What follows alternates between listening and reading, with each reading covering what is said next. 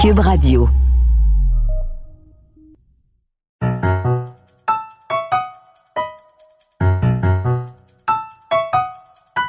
Ici Mathieu Boccoté et bienvenue aux Idées mènent le monde.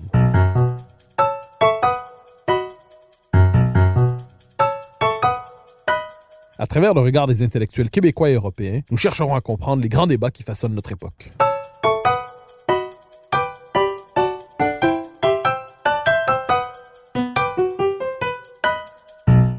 Nous le savons, la France est le pays des intellectuels et des grandes querelles intellectuelles. Elles sont au cœur de l'espace public, elles influencent la vie de la cité, elles emportent même les passions populaires de temps en temps.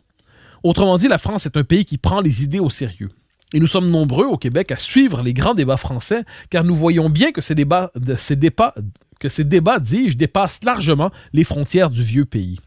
Mais de quelle manière ces débats ont-ils évolué ces dernières années? Comment nous parle-t-il pour en parler, je reçois la journaliste et essayiste Eugénie Bastier, qui vient de publier chez Robert Laffont La guerre des idées, un passionnant ouvrage qui permet justement d'éclairer ces questions. Un passionnant ouvrage, ajoutons-le, qui est magnifiquement écrit, ce qui n'est pas un détail. Eugénie Bastier, bonjour. Bonjour Mathieu Bocoté. Alors, vu de notre côté de l'Atlantique, la France est le pays de la vie intellectuelle. La France est le pays qui place la vie des idées au cœur de l'espace public. Est-ce que cette réputation, vue d'un point de vue euh, qui, d'un point de vue québécois, c'est tout à fait, c'est, sous le signe de l'éloge de parler de la France ici, mm. le pays des idées. Est-ce qu'on peut dire que la France est encore un pays qui accorde une grande valeur au débat d'idées? Est-ce que la France est encore un pays qui place la vie intellectuelle au cœur de la cité? Je, je crois que c'est vrai que la France a encore aujourd'hui une propension à, à, débattre davantage des idées que d'autres pays euh, occidentaux.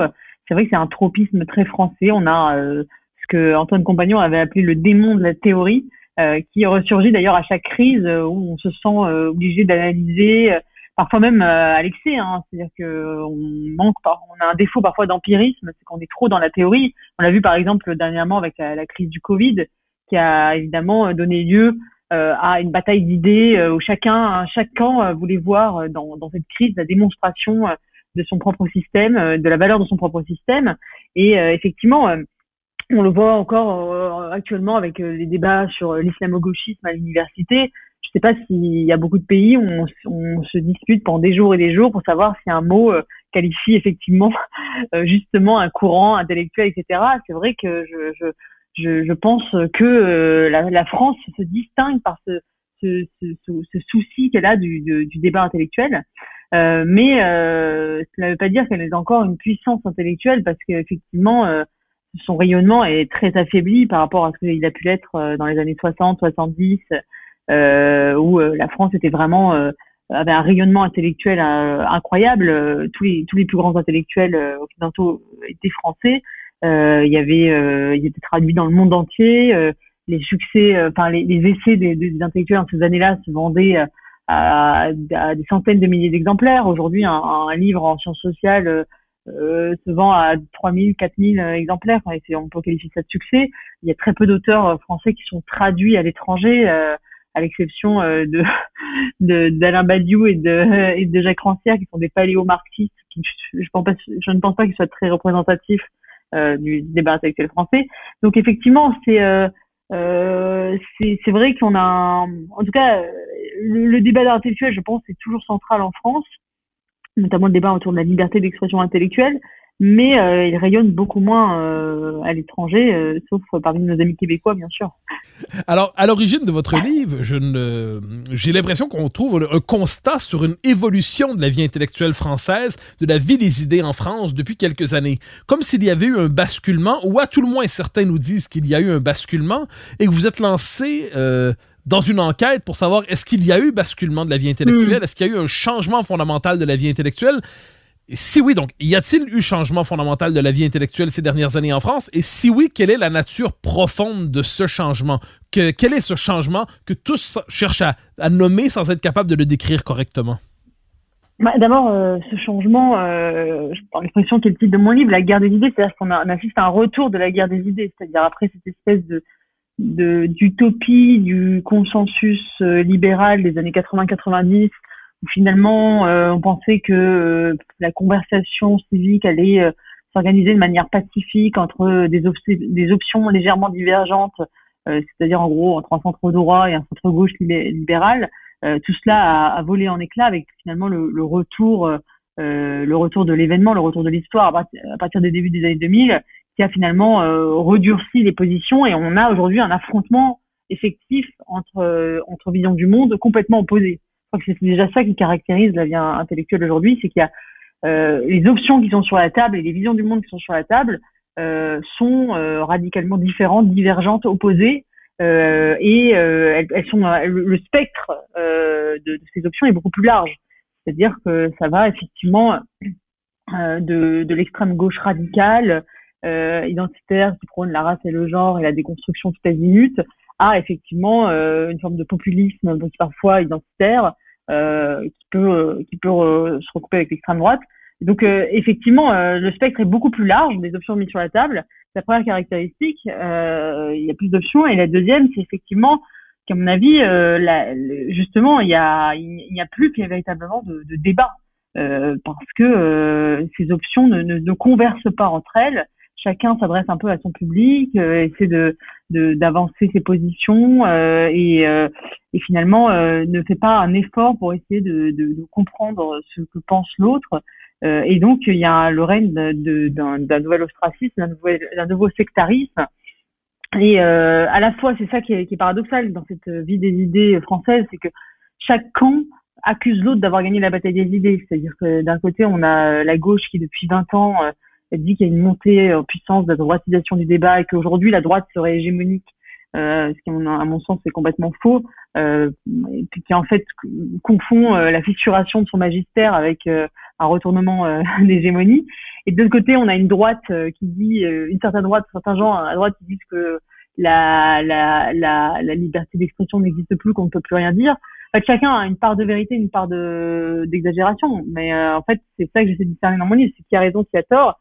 Et je pense que euh, effectivement, euh, la droite a gagné euh, certains certains espaces qui autrefois lui étaient interdits, notamment médiatiquement, mais qu'elle reste encore loin d'avoir gagné l'hégémonie, que dans le débat intellectuel, hein, parce que dans la population, effectivement, c'est autre chose. Mais dans le débat intellectuel, l'université, une écrasante majorité des médias reste de gauche. Euh, et, voilà. Et, pour, et, et je pense qu'en fait, si on schématise, les grands gagnants des 20 dernières années dans le débat intellectuel, c'est euh, euh, la droite conservatrice et populiste euh, et la gauche radicale. Et les grands perdants, finalement, c'est les libéraux et la, la, la, gauche social-démocrate, pour le dire rapidement. Alors, vous évoquez justement le fait que le débat aujourd'hui est de plus en plus compliqué, chacun s'adresse à son propre camp. Vous évoquez aussi dans le livre, et vous venez de l'évoquer, cette idée que chacun, à tout le moins, accès à un certain type d'institution. L'université est contrôlée par euh, ce qu'on appelle une certaine gauche. Euh, la... Dans les médias, dans les chaînes d'information, on va trouver quelquefois des intellectuels dits de droite ou des chroniqueurs, des essayistes de droite. Euh, est-ce qu'on peut dire de ce point de vue que chaque courant de pensée a trouvé un vecteur, une institution pour se déployer, mais que ces institutions ne se rencontrent jamais autrement que pour se mépriser l'une l'autre? Oui, c'est tout à fait vrai. Je pense que c'est ça une, des caractéristiques euh, du débat actuel. Il n'y a plus de plateforme finalement où, se rencontrent euh, des intellectuels appartenant à des bords différents. Quand on pense par exemple même euh, on, sait les divergences qu'ont eu Sartre et Aron, euh, n'empêche qu'à un moment ils sont allés ensemble à l'Élysée. Euh, euh, Borgiscar, euh, aujourd'hui on peine à imaginer qu'une grande figure de la gauche et une grande figure de, la de droite aillent ensemble, se rejoignent ensemble sur une quelconque cause. et je pense que effectivement il y a plus de, de en fait, on croit à tort que finalement la, la, le débat intellectuel contemporain se caractérise par la polémique, la controverse incessante. Alors qu'en réalité, il n'y a pas de débat, il n'y a pas de polémique, il y a, il y a un refus de toute confrontation, un refus du conflit. Toute, euh, toute divergence est, comprise comme une trahison, euh, toute critique est comprise comme une de façon agressive euh, et toute oui enfin et, en fait il n'y a pas de il a pas d'exposé clair des divergences il y a seulement des euh, des accusations de dérive ou de compromission euh, et, et, donc il est très difficile de trouver une, une liberté de pensée euh, qui permette d'accéder à la vérité dans, dans ce cas-là avec, cette accusation qui parcourt le débat d'idées contemporain et qui est surtout employée par la gauche, c'est de faire le jeu d'eux. C'est-à-dire que si vous dites quelque chose, vous donnez une position, vous avez une opinion, on va vous accuser de faire le jeu de soit les gens qui sont plus extrêmes que vous, soit le camp opposé. et donc, il va, il va falloir toujours se positionner par rapport à cette injonction de ne pas faire le jeu. et ça, ça fausse évidemment tout le débat. et pendant longtemps, la, la, la gauche s'est tue euh, sur euh, où la gauche intellectuelle a refusé de voir certains sujets sur l'immigration, sur l'islam, sur euh, l'identité, sur l'école, par peur de faire le jeu du camp opposé. et évidemment, ça, ça, conduit, je pense, la gauche à perdre un peu de son magistère. Alors, comment expliquer justement cette incapacité d'entrer en débat? Comment expliquer ce sectarisme nouveau?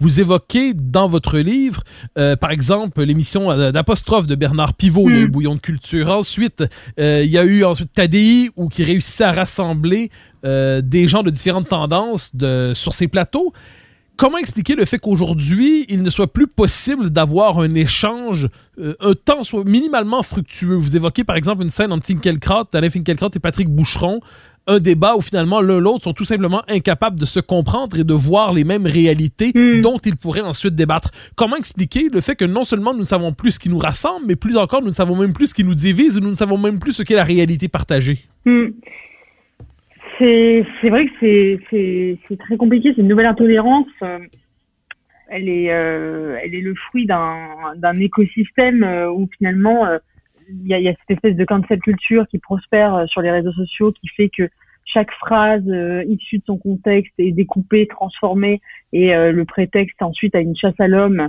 qui fait que finalement on peut énoncer, enfin le raisonnement intellectuel marche sur des œufs et que on peut plus dire une vérité de manière franche sous peine de se faire traîner par la boue euh, par telle ou telle meute médiatique. D'ailleurs, on pourrait, on pourrait s'amuser à, à sélectionner euh, des œuvres, des extraits d'œuvres des philosophes du XXe siècle, que ce soit Anna Arendt, Albert Camus, ou, et les placer sur les réseaux sociaux, ils se feraient lyncher pour, pour ce qu'ils ont écrit. Quand Anna Arendt a écrit, par exemple, sur le procès d'Eichmann à Jérusalem, où elle dit que, que, ça la fait rire euh, ce que dit Eichmann. Je pense qu'elle se ferait très dans la boue euh, aujourd'hui. Donc ça rend très compliqué effectivement l'exercice de la pensée, cette immédiateté, cette espèce de, de et ce que j'appellerais un, un, sectarisme qui est fondé euh, sur le sentiment et qui est beaucoup plus difficile à, à contrer qu'un sectarisme purement intellectuel. Quand Sartre dit tout anticommuniste est un chien, euh, c'est extrêmement sectaire et violent. Il a aucune considération pour son adversaire, mais il ne dit pas tout anticommuniste me blesse dans ma personne profonde et atteint mon identité. Et, euh, et effectivement, comme, euh, comme ces débats se portent sur euh, des sujets extrêmment identitaires, extrêmement intimes, comme la race et le genre, la sexualité, des choses qui appartiennent à la sphère de, l'intimité de l'individu. Euh, on débat pas des moyens de production ou de l'organisation de, l'État, mais des choses vraiment qui appartiennent à, l'identité, à l'intimité de, l'individu. C'est d'autant plus brûlant et en fait, on est accusé dès qu'on parle de ces sujets de blesser. Euh, et je crois que c'est ça qui est qui est absolument terrifiant dans, dans, le, débat euh, contemporain, c'est que effectivement toute parole est teintée d'une est pathologisée et, et, et, ramenée à l'émotion, au sentiment. Il n'y a plus de discours raison, raisonné. tout argument, tout, tout, tout, toute prise de position est ramenée à un sentiment, l'incitation à la haine, euh, la phobie, euh, euh, la, voilà, la, haine de l'adversaire, etc. Alors, alors qu'on expose des arguments, et je crois que ça rend extrêmement compliqué le, débat, parce que précisément les sujets qui sont au cœur du débat, à savoir l'identité, sexualité, la race, le genre, touchent à l'intime. Je crois que c'est ça qui est très compliqué aujourd'hui. Alors justement, vous l'évoquez, il y a de nouvelles lignes de fracture on a connu au XXe siècle, on le sait, la fracture autour de la question du capitalisme, une hmm. mutation lente vers les questions culturelles ou identitaires à partir des années 50, 60, 70, plus 60, 70, 80, l'institutionnalisation du politiquement correct dans l'université américaine, la transmission en quelque sorte de ce virus politiquement correct à la France qui cherche à y résister à sa manière d'une manière ou de hmm. l'autre.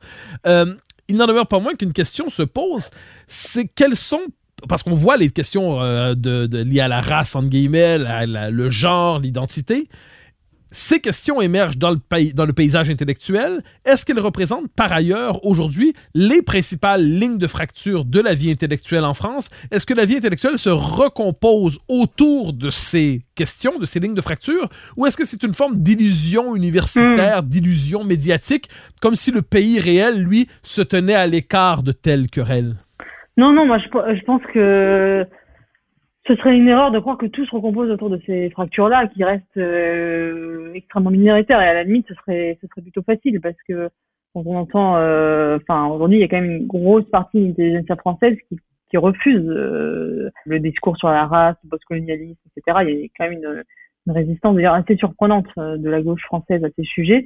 Je pense que ça ne recoupe pas du tout le débat. Et d'ailleurs, c'est assez amusant que Emmanuel Macron lui-même, qui se veut au centre du jeu euh, politique euh, fustige lui-même euh, ces, ces, ces, identitarismes de gauche parce qu'il sait très bien que la majorité écrasante de la population sera derrière lui, mais il cache d'autres enjeux qui sont, enfin, d'autres affrontements parce qu'en fait, il n'a pas du tout la même vision sur l'Europe, sur l'ouvert, le fermé, etc., sur le progrès ou le déclin de la société. Donc, je ne crois pas qu'il faille se focaliser sur ces questions.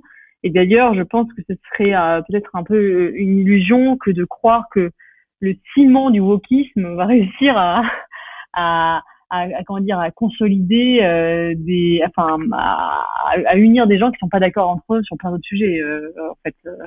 et quand on voit par exemple toute une partie de de la gauche universaliste républicaine qui se dresse contre contre les tenants de la race, du genre et de, de l'identité, on voit bien qu'ils pour autant ces gens-là ne sont pas du tout d'accord avec la droite conservatrice sur d'autres sujets ou avec la gauche anticapitaliste sur d'autres, etc. Donc euh, tout cela est plus compliqué et je pense pas qu'il faut y avoir qu'il n'y ait euh, qu'une euh, clé de, de, lecture, même s'il y a quand même une, clé de lecture intéressante sur sur moins sur la le contenu théorique que sur la pratique du débat. C'est-à-dire qu'aujourd'hui euh, les vies intellectuelles se divisent aussi entre ceux qui qui pensent que il y a une possibilité de conversation intellectuels qui puissent euh, surmonter les divergences et que la, la vérité n'appartient pas qu'à un camp et qu'on peut essayer de, de, de, puiser même euh, dans le camp adverse une part de vérité. Et ceux qui sont enfermés dans leur euh, dans combat idéologique euh, et qui et qui perçoivent le, le, le, le, périmètre du débat public enfin qui, qui, se qui se perçoivent eux-mêmes comme ceux qui doivent délimiter le périmètre du débat public entre le dicible et l'indicible ce qui peut être débattu et ce qui ne peut pas être débattu et donc, euh, effectivement, euh, je pense qu'il y a effectivement une fracture sur la liberté d'expression aujourd'hui euh, qui, qui est intéressante.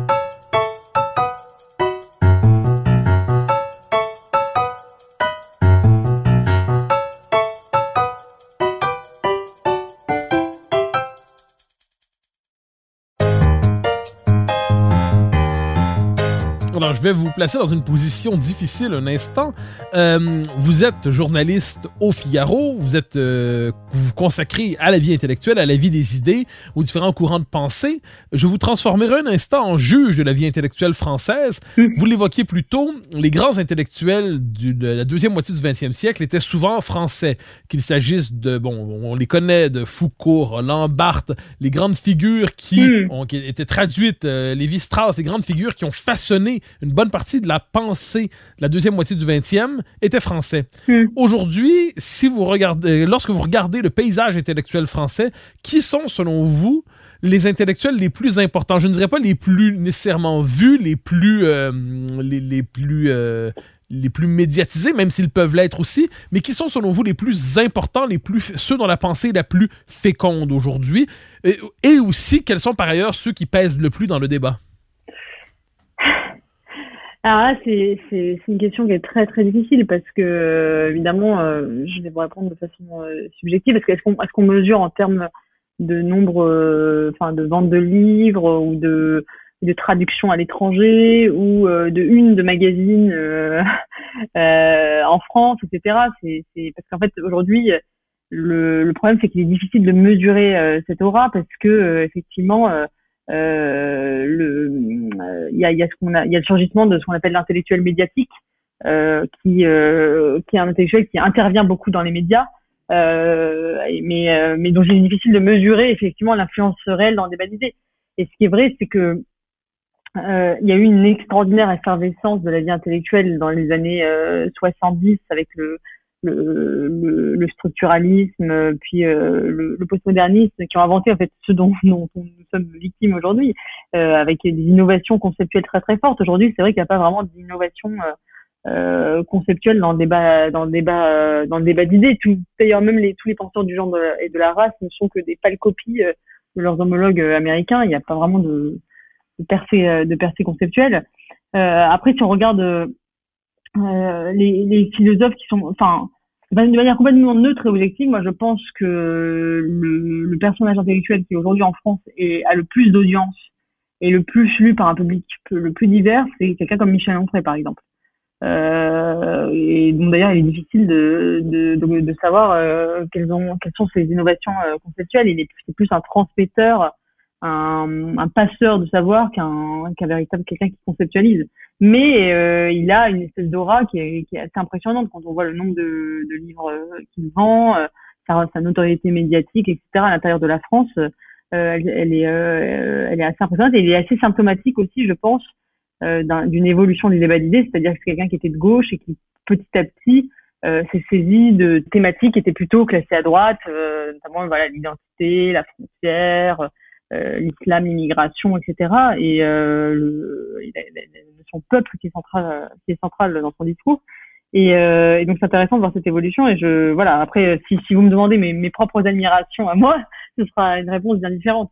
parce que pour moi, les, les intellectuels qui comptent dans le débat français et qui m'ont beaucoup marqué, je serais plutôt quelqu'un comme comme Alain Finkielkraut ou Pierre Manant ou Olivier Rey, euh, qui sont des penseurs, je pense, euh, très importants. Alors, vous avez évoqué la figure de Michel Onfray tout juste. Et vous évoquez dans votre livre d'ailleurs cette idée que certains spéculent sur la possibilité qu'un Michel Onfray décide de faire le saut en politique un jour, devenir euh, incarner la fonction tribunicienne, devenir le tribun de la plèbe dans la cité, traduire politiquement la sympathie qu'il inspire. On débat aussi quelquefois du fait de la possibilité qu'un euh, Éric Zemmour, euh, euh, qui, écrit de nombreux livres, qui est très présent dans les médias, fasse le saut en politique aussi un jour. Au-delà de ces deux personnages, est-ce qu'il n'y a pas une singularité française dans le fait qu'on on débatte ouvertement de la possibilité qu'un intellectuel qu'un chroniqueur, qu'un philosophe, qu'un essayiste soit une figure appelée à devenir une figure politique centrale demain si elle le souhaite. Est-ce qu'il n'y a pas une singularité française en ce fait que on, on débat de la possibilité que l'intellectuel devienne non pas un excellent ministre, un ministre de l'Éducation, un ministre mm-hmm. des Affaires étrangères, mais devienne le tribun de la plèbe? comment, autrement dit, on pourrait poser la question autrement, comment certains intellectuels ont-ils pu en venir à incarner la fonction tribunicienne, devenir le tribun de la plèbe? Oui, euh, c'est vrai que c'est assez spécifiquement français. Euh, bah, on pourrait penser citer aussi euh, quelqu'un comme François-Xavier Bellamy, hein, qui, qui, avait d'abord une vocation d'intellectuel et qui s'est jeté dans le bain politique. c'est à gauche quelqu'un comme Raphaël Glucksmann, qui était aussi un intello qui, a fait de la politique. C'est vrai que c'est assez français. La figure de l'intellectuel à la française, c'est une figure de, de qui, qui, qui, allie en fait érudition, amplitude intellectuelle, euh, profondeur historique et, euh, et généalogie euh, idéologique avec ce souci de l'engagement et de, de rentrer dans, dans la cité et de combattre en fait.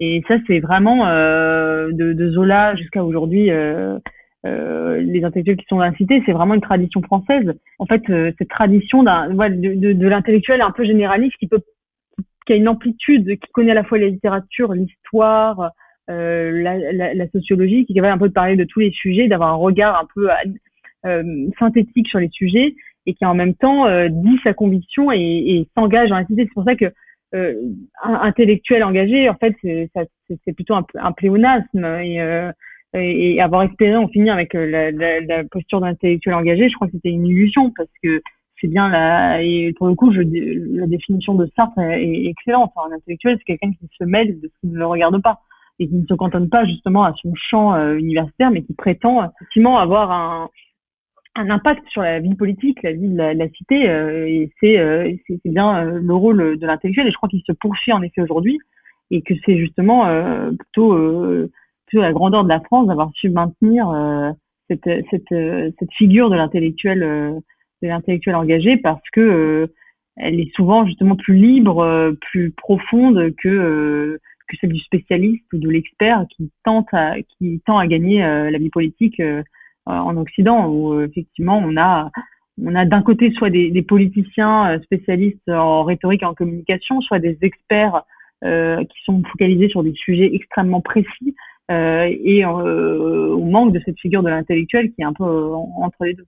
Alors, vous avez évoqué le fait que certains penseurs aujourd'hui en France des questions liées au, à l'intersectionnalité, à la théorie du genre, au nouveau racialisme, sont souvent, vous dites, de pâles copies de ce qui se fait dans l'université américaine. Hmm. donc, il y, y a une une, forme d'américanisation mentale, au moins partielle, de la France. Pourtant, vu de loin, on a l'impression que la France résiste aussi à cette américanisation. Vous avez évoqué le fait qu'une partie de la gauche aujourd'hui résiste à l'américanisation, à tout le moins à cette, ces clivages nouveaux.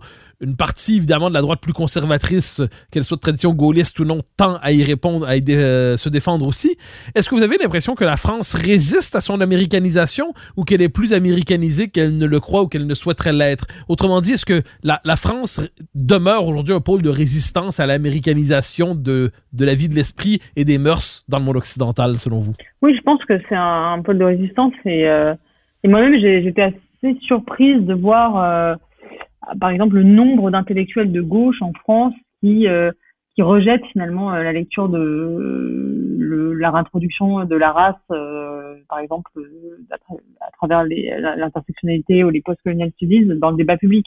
On a beaucoup d'intellectuels de gauche qui ont qui ont leur carte au parti, si j'ose dire, qui qui prennent position dans ce sujet. Moi, je peux citer Caroline Forez, par exemple, ou récemment Elisabeth Roudinesco, ou même Gérard Noiriel et Stéphane Beau qui sont euh, des marxistes pur jus et qui ont, appartiennent euh, à la gauche euh, la plus radicale et qui, et qui rejettent et finalement cette idéologie décoloniale. Alors, est-ce que c'est parce qu'on a été immunisé, comme on a eu le virus plus tôt, on a été immunisé, on a créé des anticorps, parce que c'est quand même nous qui avons créé, euh, c'est, c'est, qui, qui avons, via ce qu'on a appelé aux États-Unis la French Theory, avons inventé cette déconstruction euh, de, du, du, de la culture occidentale euh, avant tout le monde. Euh, on peut citer d'ailleurs le, le, rôle de, de, Sartre, mais aussi des penseurs euh, des coloniaux de langue française comme Aimé Césaire, Sangor, Fanon, etc. ils ont tous et, et, en fait après ça a été évidemment ressuscité de tout ça aux États-Unis, doublé d'une culture puritaine qui à mon avis a produit euh, ce cocktail explosif de la cancel culture qui évidemment aujourd'hui arrive en France. Mais je trouve effectivement qu'il y a une résistance. C'est pas anodin que euh, la, ministre de l'enseignement supérieur, euh, Madame Vidal, euh, ait pris position comme ça contre l'islamo-gauchisme à l'université.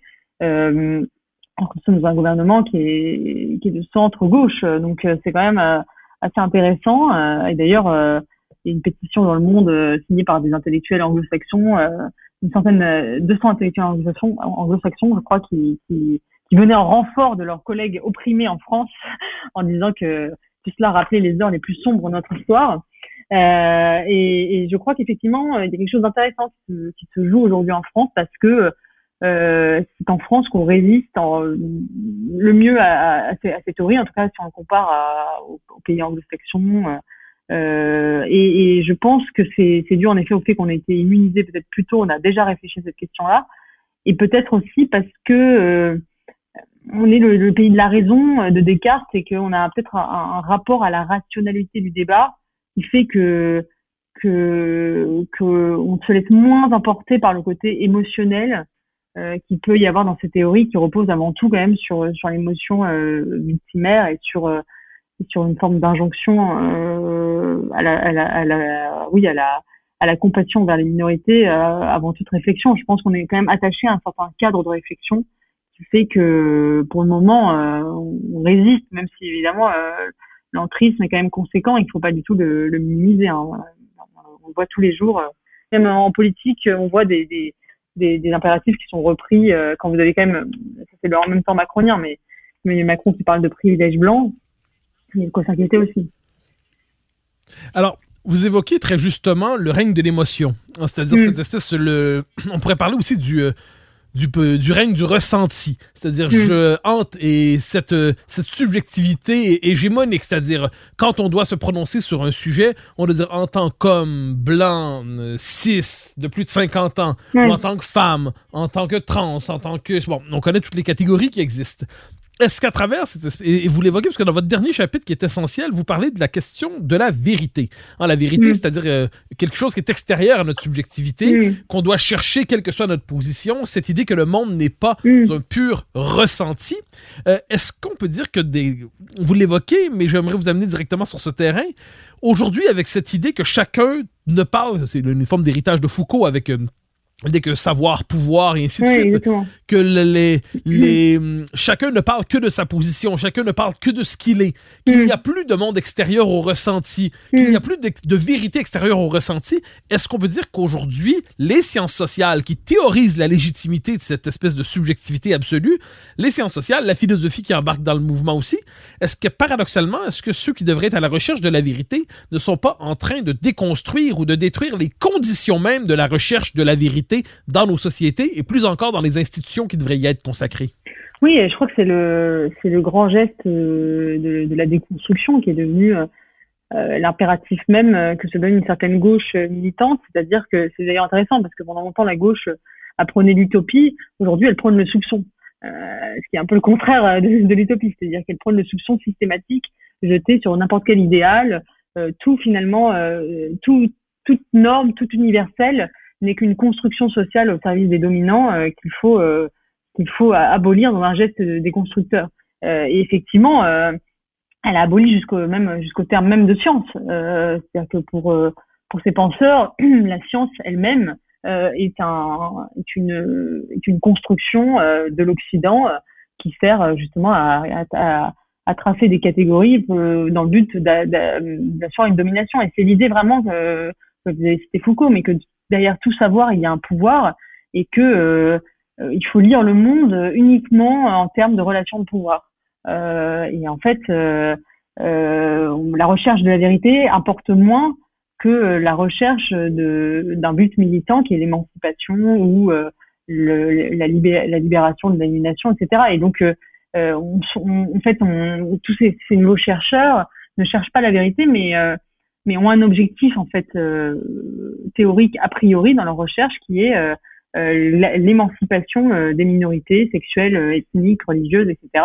Et à partir de cet a priori, ils font tout rentrer dans, dans ce dans ce chausse-pied et peu importe, ils écartent les faits qui ne, qui ne rentrent pas dans, dans, cet, dans, cet objectif et euh, ils montent en épingle ceux qui rentrent dans cet objectif. Et donc à partir de là, c'est voilà, c'est une mécanique qui effectivement n'a plus rien à voir avec la recherche d'une vérité qui serait universelle.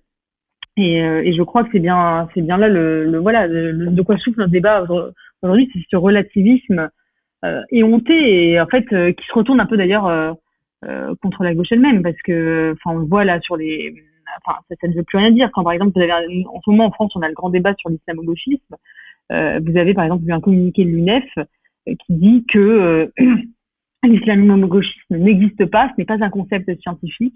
Par contre, l'islamophobie existe, elle a été démontrée par des études scientifiques. Et donc là, on voit qu'on est complètement dans un délire euh, idéologique qui mêle allègrement science et militantisme. Parce que d'une part, personne n'a jamais dit que l'islamo-gauchisme était un concept scientifique. Donc, euh, en fait, on, on prête euh, des intentions à ceux qui utilisent le mot islamo-gauchisme, non, non pas, pour mieux les délégitimer. Euh, et en même temps, on s'arroge, on s'arroge le pouvoir, le monopole de ce qui est scientifique, c'est-à-dire euh, ce qui va dans le dans, dans notre grille idéologique, parce que enfin, je, on peut contester le terme islamo-gauchisme, mais le, le, terme islamophobie est encore, euh, enfin, autant voire plus euh, contestable.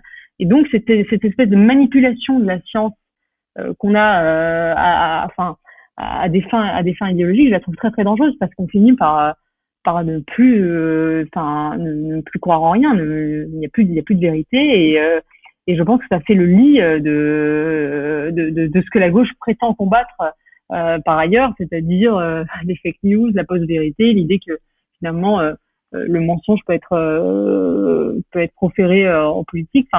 Quand on dit à l'université qu'il n'y a pas de vérité et, que toute vérité est construite, il faut pas s'étonner ensuite que les populistes populistes pour faire des, fake news.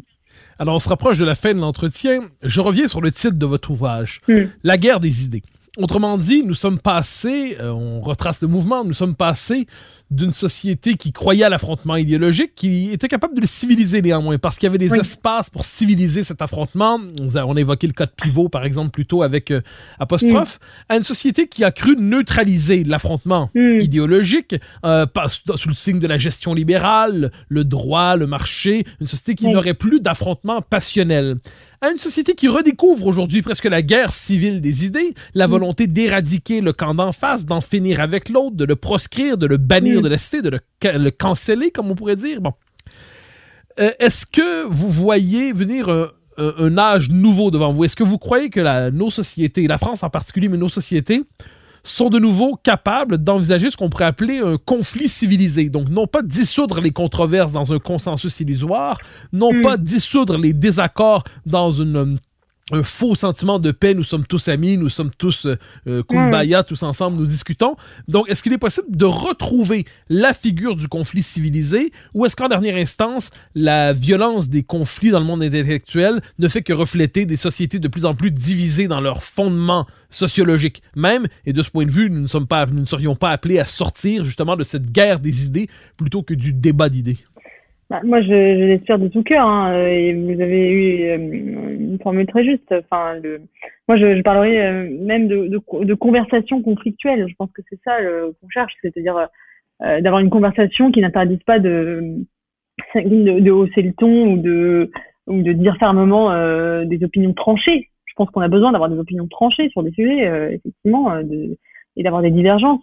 Euh, et en même temps euh, qui, qui inclut une sorte de politesse de l'intelligence, de respect de l'adversaire et de et de bonne foi. En fait, euh, effectivement, euh, parce qu'aujourd'hui le débat est pourri par la mauvaise foi, c'est-à-dire en prêtant des, en faisant des procès d'intention, en disant faire le jeu d'eux, etc. Donc moi je souhaite de tout cœur euh, que ce débat soit à nouveau possible. Malheureusement, euh, je, je n'en vois pas. je pense qu'on ne prend pas ce, ce chemin-là, malheureusement, parce qu'on est dans un, éco- un écosystème médiatique qui fait aussi par les réseaux sociaux que euh, on est euh, sans cesse euh, sous, le, sous les feux du public et sous les feux de de- de- d'un- d'une d'une- d'une base euh, euh, militante qui pousse à la surenchère, qui pousse à la à la malhonnêteté intellectuelle en finalement en voilà en en, en, poussant en poussant la surenchère idéologique plutôt que la quête de la vérité. Donc c'est vrai que ça, ça m'inquiète beaucoup. Après euh, je, je, je ne désespère pas parce que je vois qu'il y a quand même une partie, par exemple, de, de la gauche qui ouvre les yeux face à des dérives militantes euh, et face à la cancel culture, qui commence à comprendre que que, que ce sectarisme n'est plus possible et qui d'ailleurs en est elle-même victime, donc il commence à comprendre ce que c'est que le sectarisme. Euh, il commence peut-être à se réveiller et à, et à vouloir, euh, au contraire, ré- restaurer euh, cette conversation civique qu'elle a, qu'elle a longtemps euh, méprisée ou dont elle a longtemps exclu euh, euh, ses adversaires de droite. Donc peut-être qu'il y aura une recomposition euh, idéologique. Euh, je, je, je, la- je la souhaite en tout cas, mais euh, je suis je suis plutôt pessimiste, on va dire, sur ce sujet. Je pense qu'il va falloir il va nous falloir encore descendre encore un peu quelques marches avant de toucher le fond de la piscine et remonter. Euh, et parce que euh, parce que je pense qu'il y a toute une jeunesse euh, qui en fait par ailleurs il y a aussi une baisse de niveau. C'est c'est quand même central c'est-à-dire que le je pense que la, la, la conversation intellectuelle elle exige euh, un, un- une disponibilité d'esprit une une un, un temps accordé à la lecture un recul une forme de qui aujourd'hui euh, n'existe plus parce que euh, on a une, euh, effectivement euh, on, ne, on ne lit plus, on est obsédé par les écrans euh, et il y a une baisse générale de niveau qui fait que cette conversation on n'a même plus les mots pour la pour la tenir et c'est ça qui est inquiétant donc je serais plutôt pessimiste en espérant le, le contraire évidemment. Alors, sous le signe de cette inquiétude, euh, de ce pessimisme, mais ce- cet espoir néanmoins du débat retrouvé, Eugénie Bastier, je vous remercie infiniment pour votre passage aux Idées mènent le monde. Je rappelle le titre de votre livre, La guerre des idées, qui sort ces jours-ci en France, qui va prendre quelques semaines pour traverser l'Atlantique et nous rejoindre au Québec. Je vous invite tous à le lire. La guerre des idées, chez Robert Laffont. Eugénie Bastier, merci infiniment pour votre passage. Merci beaucoup Mathieu.